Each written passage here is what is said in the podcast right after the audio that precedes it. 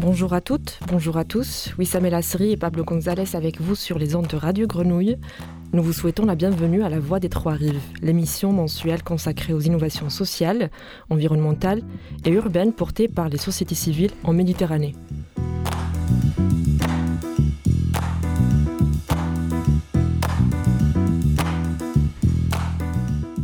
Un moment consacré à l'échange et au partage d'idées, un moment pour écouter ce que les citoyens, les scientifiques et les associations ont à nous apprendre sur leur territoire. Et un moment enfin pour partager avec vous des initiatives et des projets portés à l'échelle locale pour trouver des solutions et construire ensemble l'avenir de la Méditerranée.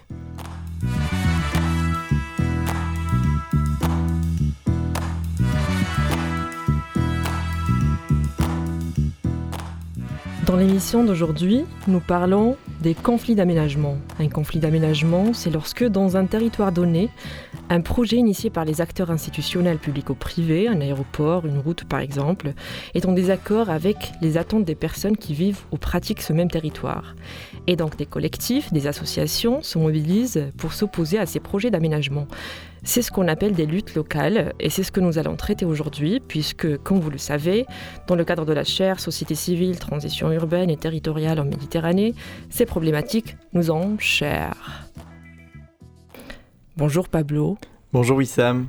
Tu sais, pour traiter cette question aujourd'hui, nous avons avec nous Kevin Vacher, qui est sociologue de formation, qui travaille pour le laboratoire associatif euh, GDRV, donc le groupe de diffusion de recherche et de veille citoyenne, pour développer des dispositifs de recherche collaborative et citoyenne. Il a coordonné un dossier euh, sur la revue métropolitique pour les batailles du centre-ville de Marseille sur le logement indigne à Noailles, en coordination avec François Valégéas et Camille François. Et surtout, il a récemment publié le rapport Les David s'organisent contre Goliath, état des lieux des mobilisations locales contre les projets inutiles et imposés. Et c'est ce qui nous intéresse plus particulièrement aujourd'hui. Bonjour Kevin, merci d'être avec nous. Bonjour, merci à vous.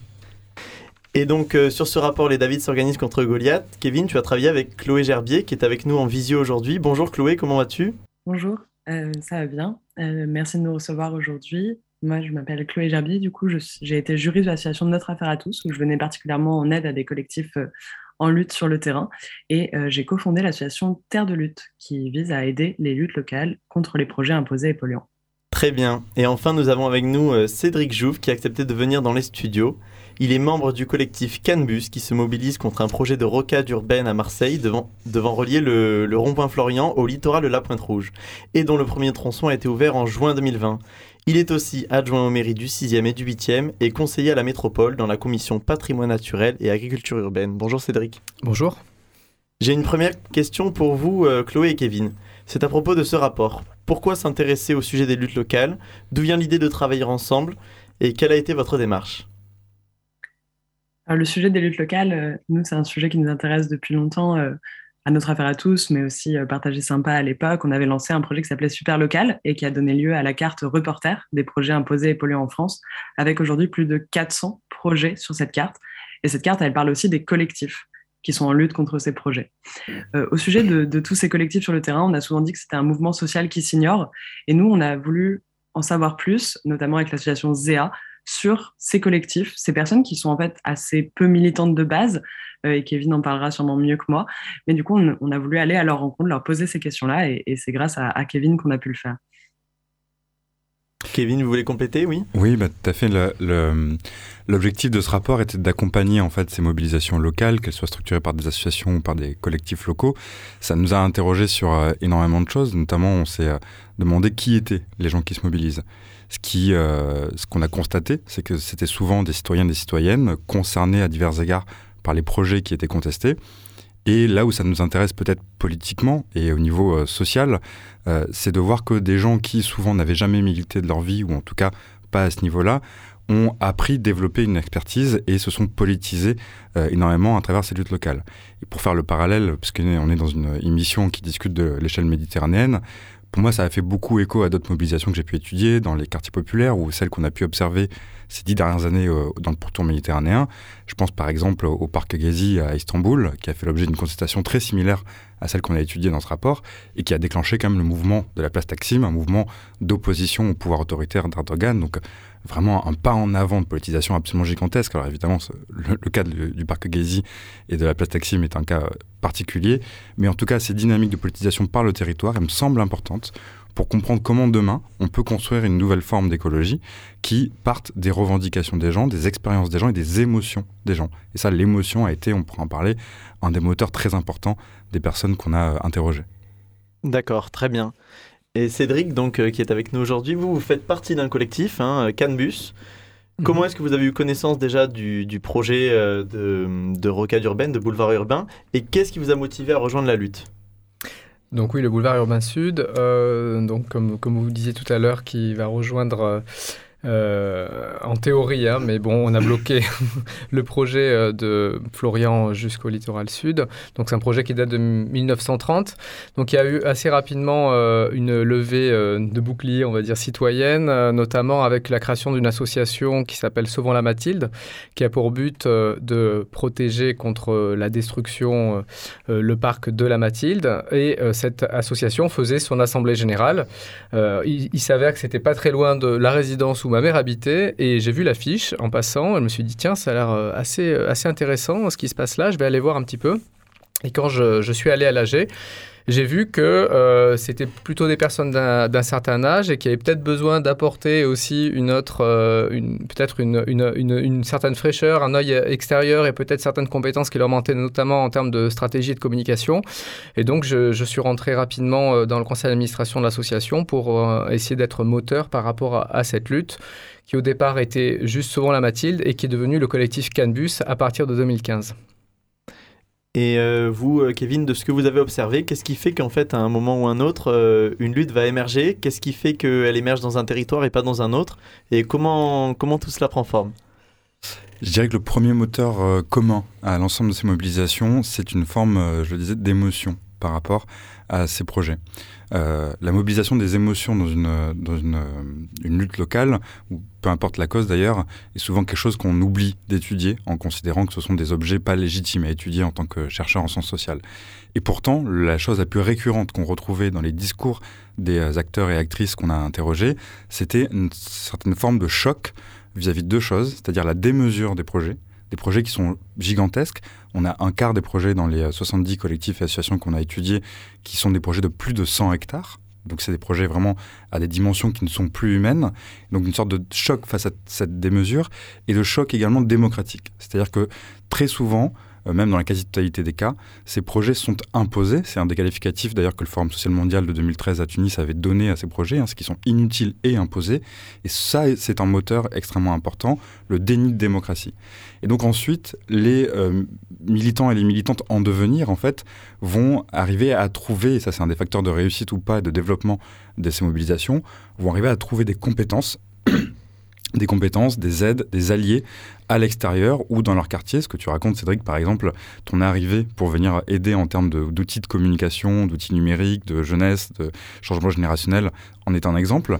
Euh, ces collectifs vont essayer d'attraper tout ce qu'ils peuvent comme ressources dans leur territoire. Et donc ça, c'est une des conditions de la réussite, c'est de pouvoir créer des alliances et d'arriver à mobiliser différentes expertises ou en développer des nouvelles. Et là, c'est quelque chose d'assez extraordinaire qu'on peut observer, c'est que des gens qui n'avaient jamais étudié euh, ni euh, l'ingénierie, l'urbanisme, le droit environnemental ou quoi, on devient des spécialistes en quelques mois. Il y a une capacité à entrer en expertise, à devenir des experts de son propre territoire qui est extrêmement importante. Peut-être pour dire une dernière chose, c'est que l'échelon territorial est ici extrêmement important. C'est-à-dire que vous ne faites pas forcément la, même démarche, le même parcours de mobilisation lorsque vous êtes à d'autres échelons. L'échelon territorial, c'est un échelon de communauté locale, de sensibilité commune à son espace, à son environnement, à sa commune société, euh, qui est un espace mobilisateur et qui permet d'aller faire tout ça. D'accord, très bien. Euh, dans le chapitre 3 de l'ouvrage euh, Géopolitique locale, territoire, acteurs, conflits, on a Philippe Subra qui explique que, je cite, les associations d'opposants déposent presque systématiquement des recours devant les tribunaux administratifs, notamment lorsqu'elles estiment que les procédures juridiques prévues par la loi n'ont pas été respectées. Chloé, c'est à vous que je m'adresse pour cette question.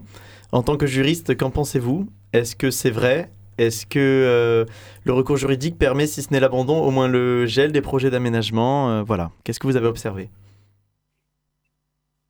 Déjà, quand on parle là de procédure, en fait, on fait directement écho à ce que disait juste à l'instant Kevin sur le déni de démocratie. les procédures dont on parle, alors il peut y avoir en effet les études d'impact environnemental sur les projets, mais en fait c'est aussi et principalement euh, tout ce qui est enquête publique, information et participation du, public.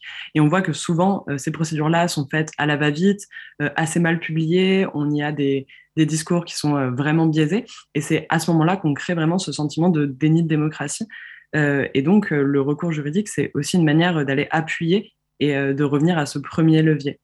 Je pense que d'un autre côté aussi, euh, le problème du, levier juridique, c'est que c'est un levier qui est euh, payant, euh, qui est même assez cher, et que le droit de l'environnement est aujourd'hui énormément de procédures. Quand on pense à l'affaire du siècle, on pense au droit, entre guillemets, strass et paillettes. Quand on pense à attaquer un projet particulier, on va parler PLU, SCOT, toutes ces acronymes absolument atroces de droit, qui sont en fait une succession euh, de procédures très lourdes et très chargées. Donc les collectifs se retrouvent face à ça, face à des études d'impact qui font des milliers de pages. Et pour autant, on voit qu'il y a vraiment euh, un attachement euh, à ce levier juridique. et donc, non seulement il y a des collectifs qui vont se former, qui vont devenir vraiment des pros. Enfin, moi, j'ai fait des années d'études pour devenir juriste. Parfois, je lis des recours de certains collectifs et je me dis, bon, mais bon bah voilà, enfin pas besoin de moi apparemment. et euh, à côté de ça, on va aussi avoir euh, des avocats militants, malheureusement pas assez, qui vont pouvoir euh, venir en soutien et des associations comme Notre Affaire à tous ou comme FNE qui vont donner des coups de main sur ces recours-là. Ensuite, sur leur efficacité, évidemment, je ne vais pas trop prôner pour ma chapelle, ce n'est pas la panacée, le recours juridique, mais on voit qu'il y a une réelle complémentarité notamment déjà parce que ça fait peur, un recours juridique, ça fait peur aux promoteurs, ça fait peur au financement sur un projet. Donc ça peut d'ores et déjà, entre guillemets, retarder un projet ou justement le geler. Et en plus de ça, on a euh, de, belles victoires juridiques euh, qu'on a pu observer, notamment contre quelques entrepôts Amazon ou contre l'agrandissement du, poulailler de, de Langoélan. On, on, va en avoir certaines qui font que ça reste quand même une forme de fil rouge chez les collectifs qui vont toujours essayer à un moment X ou Y euh, d'avoir recours au juridique. Malheureusement, on est vraiment sur euh, un accès à la justice qui est, qui est complètement euh, dédaigné en droit de l'environnement. C'est très dur, il n'y a pas d'aide juridictionnelle dans ce domaine-là. Euh, et ça va être euh, toujours un combat du combattant pour certains collectifs de trouver justement du support juridique. Euh, chez Terre de Lutte, nous, on a notamment créé un site qui s'appelle Lutte-Local. On avait fait ça aussi avec Zéa à la base. C'est un site marque blanche où il y a des formations.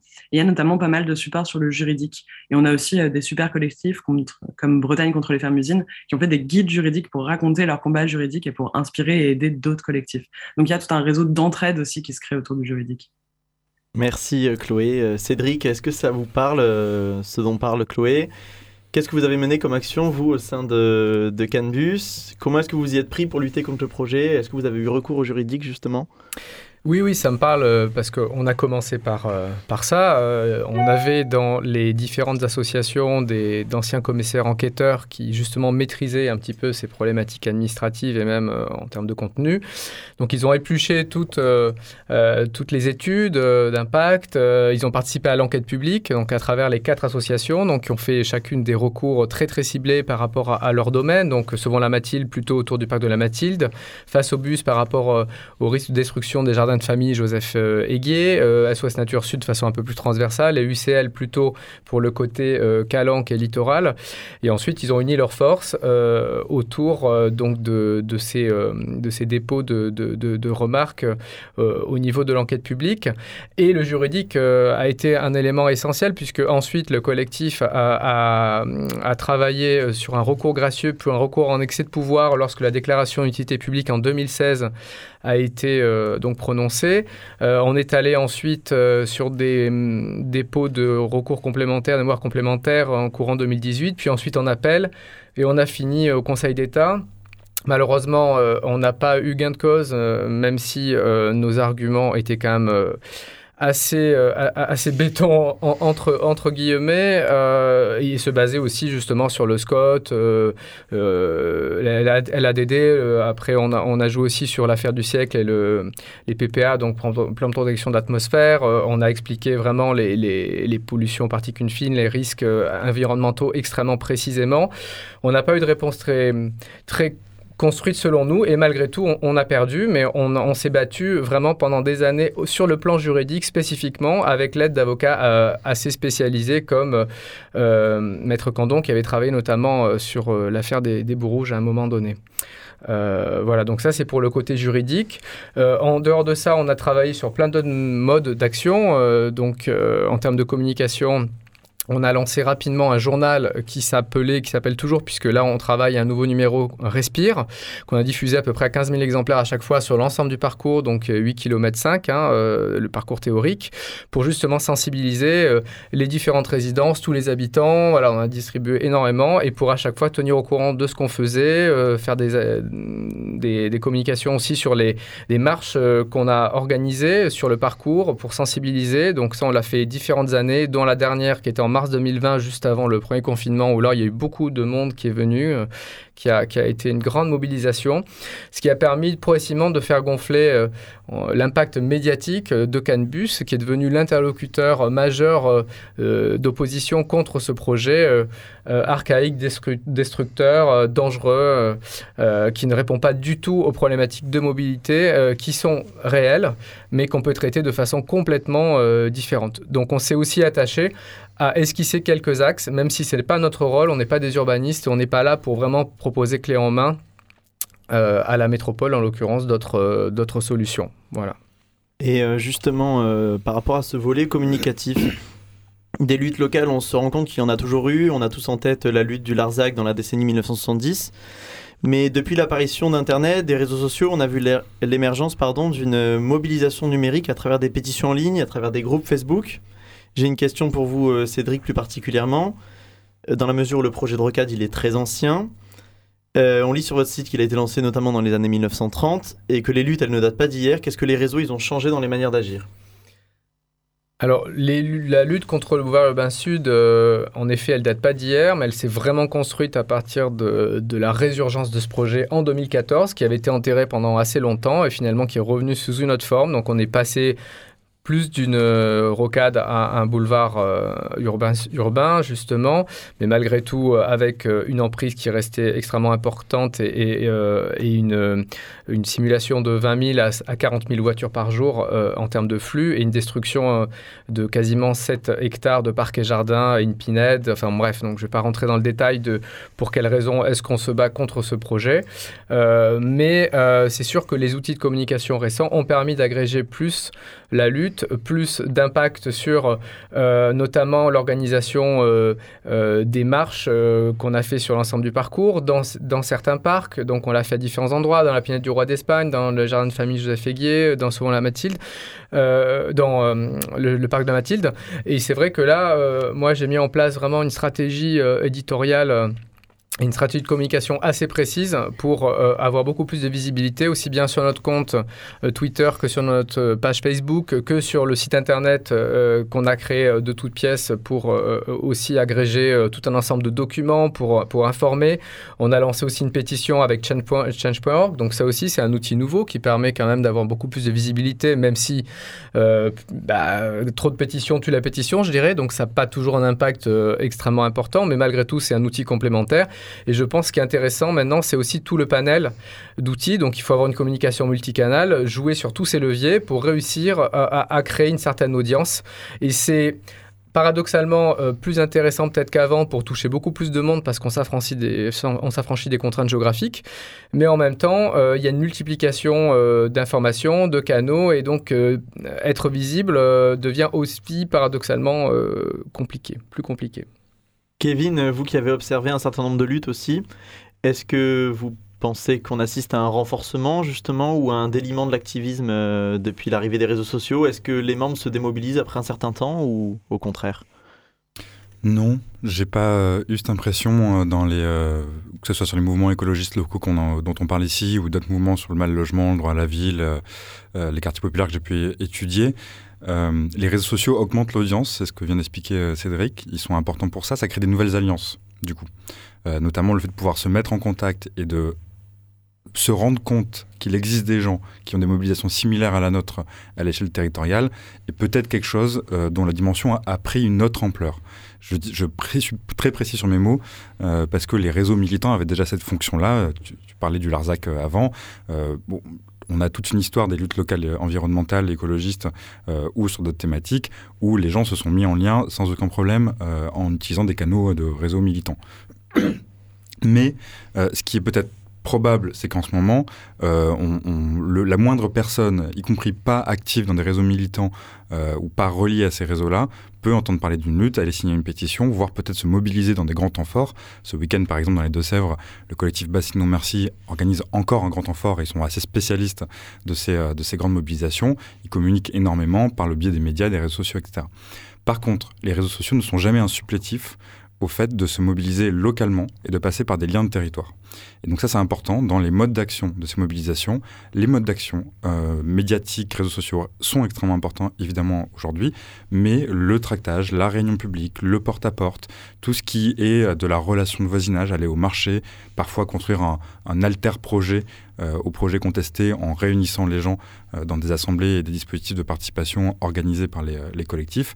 Tout ça reste central et c'est l'une des clés de la réussite, c'est l'ancrage local, ne serait-ce que pour une raison très simple, c'est la source de légitimité dont on dispose pour contester à l'échelle locale avec une communauté locale euh, qui se mobilise. Donc les deux s'articulent j'ai pas l'impression que ce soit ça, les réseaux sociaux, qui démobilisent ou qui, qui, qui, qui euh, fait en sorte que les gens euh, s'éloignent. Je pense qu'il y a d'autres raisons. Euh, Chloé évoquait par exemple la difficulté des recours juridiques, leur aspect chronophage et, des dépenses financières gigantesques. Ça, c'est bien plus une raison de démobilisation, ou en tout cas de difficulté de mobilisation que, que les réseaux sociaux. Je, vais ajouter quelque chose par rapport à ça. Donc, euh, Kevin a tout à fait raison. Hein. Il, faut travailler de, façon euh, extrêmement ciblée aussi euh, pour avoir un ancrage local. donc, ne pas négliger du tractage, des réunions publiques. Tout ça, c'est essentiel quand on est vraiment sur un périmètre géographique assez circonscrit. Ce qui n'empêche qu'avec les, les réseaux sociaux, il y a une, communication globale qui s'instaure. Donc, les deux sont vraiment complémentaires, mais il ne faut pas se dire, bon, maintenant qu'il y a Internet, on laisse tomber les méthodes un peu plus anciennes parce que ça fonctionne. Euh, j'ai souvenir d'une réunion publique qu'on avait organisée euh, donc, euh, au Roi d'Espagne dans, dans, un centre social. Il y avait eu 300 personnes, ça avait cartonné. Et donc les gens étaient là, ils étaient venus, ils étaient demandeurs d'informations. Et même si on avait fait beaucoup de communication sur les réseaux sociaux, ils n'avaient jamais vu. Parce qu'il n'y a pas non plus tout le monde qui est en permanence sur les réseaux, qui est coutumier de ça, surtout les personnes d'un certain âge, qui sont souvent prompte à être euh, militante aussi euh, euh, sur des, des, sujets très locaux et un peu techniques. Qui malheureusement mobilisent pas toujours une population très très jeune quand on parle de mobilité, de choses comme ça. Ça, voilà, ça éveille pas toujours une excitation folle au niveau des troupes. Pour mobiliser, c'est pas toujours facile. Mais voilà, mais il faut, il faut vraiment multiplier les canaux. et le, le, point que je voulais dire, c'est que le réseau euh, associatif euh, et même politique a énormément d'importance. Donc nous, ce qu'on avait fait aussi, c'est rencontrer tous les politiques de l'époque, euh, de différents bords leur expliquer notre démarche, essayer d'avoir de l'information par eux, ce qu'on a pu des fois avoir, à accéder à certains rapports, rencontrer après toutes les associations comme France Nature Environnement évidemment, le collectif Les Béton, etc., qui sont sur des luttes connexes, et on pouvait se renforcer en termes, en termes d'impact, aussi même de communication, de mobilisation, et ça c'est essentiel de travailler le réseau à ce niveau-là.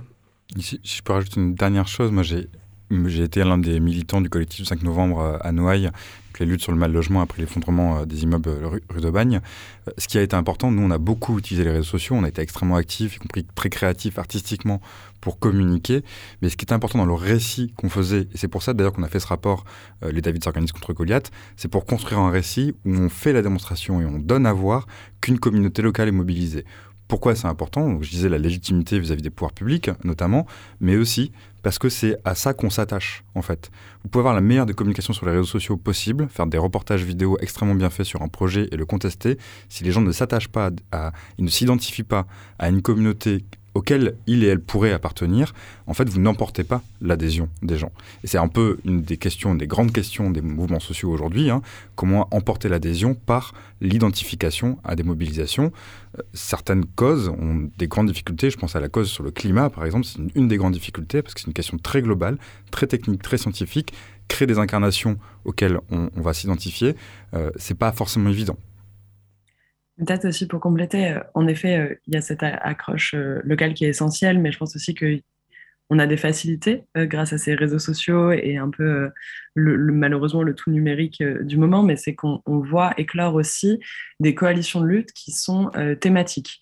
Donc, il y a notamment une coalition de lutte contre les extensions d'aéroports qui existe, avec du coup tous les collectifs de France concernés par des extensions d'aéroports qui s'allient les uns aux autres. Et en ce moment, notamment sur les projets routiers d'extension, de déviation, etc., cette coalition est en train de se créer.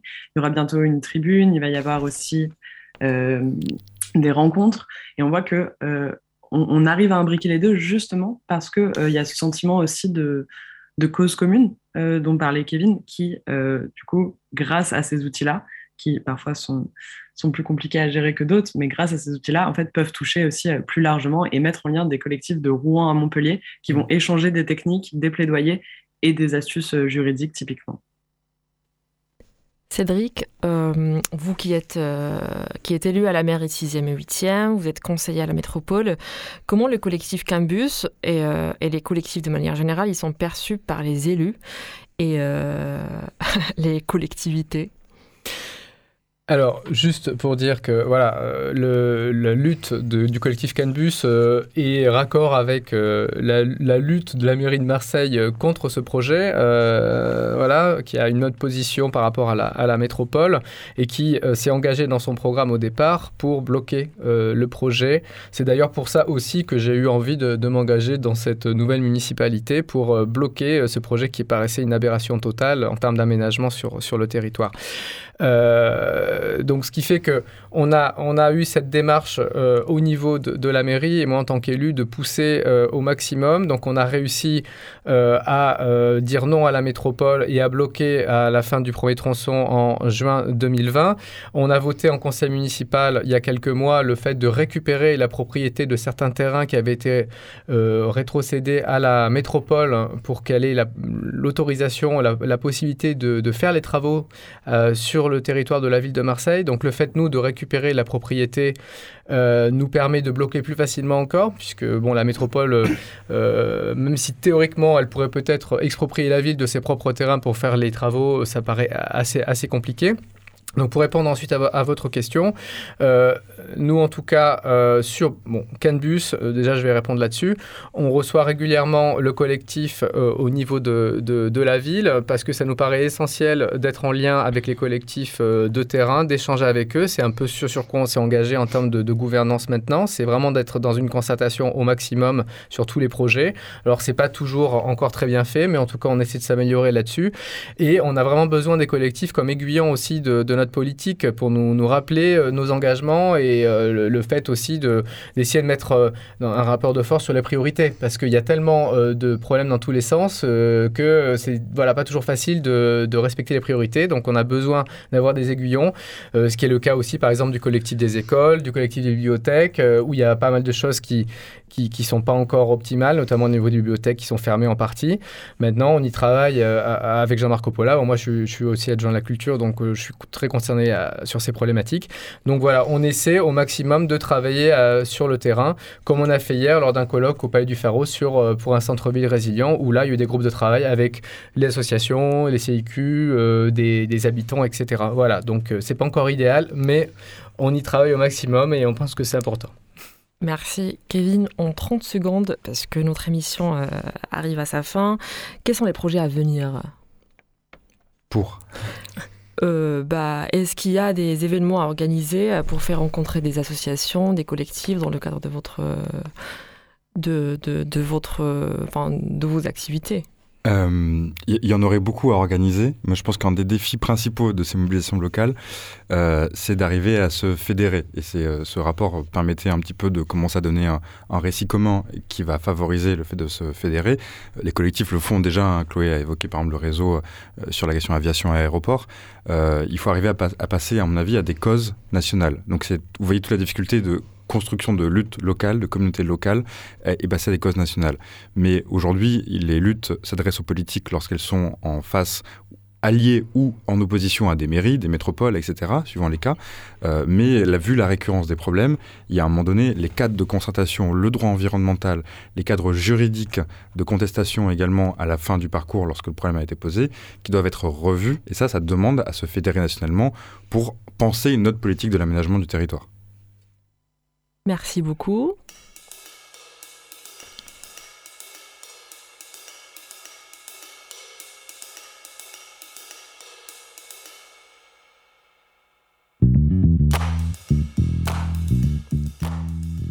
Ainsi s'achève ce nouvel épisode porté par la chère Société civile Transition urbaine et territoriale en Méditerranée. Euh, l'équipe de La Voix des Trois Rives remercie euh, Cédric, Chloé et Kevin d'avoir été nos invités. Un grand merci au personnel de la radio, de Radio Grenouille, pour le temps accordé à l'émission.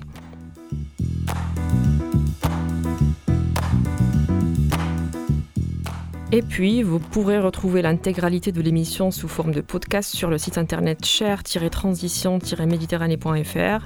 On vous quitte sur ces mots et on vous dit au mois prochain pour une nouvelle émission sur les transitions en Méditerranée. À très bientôt.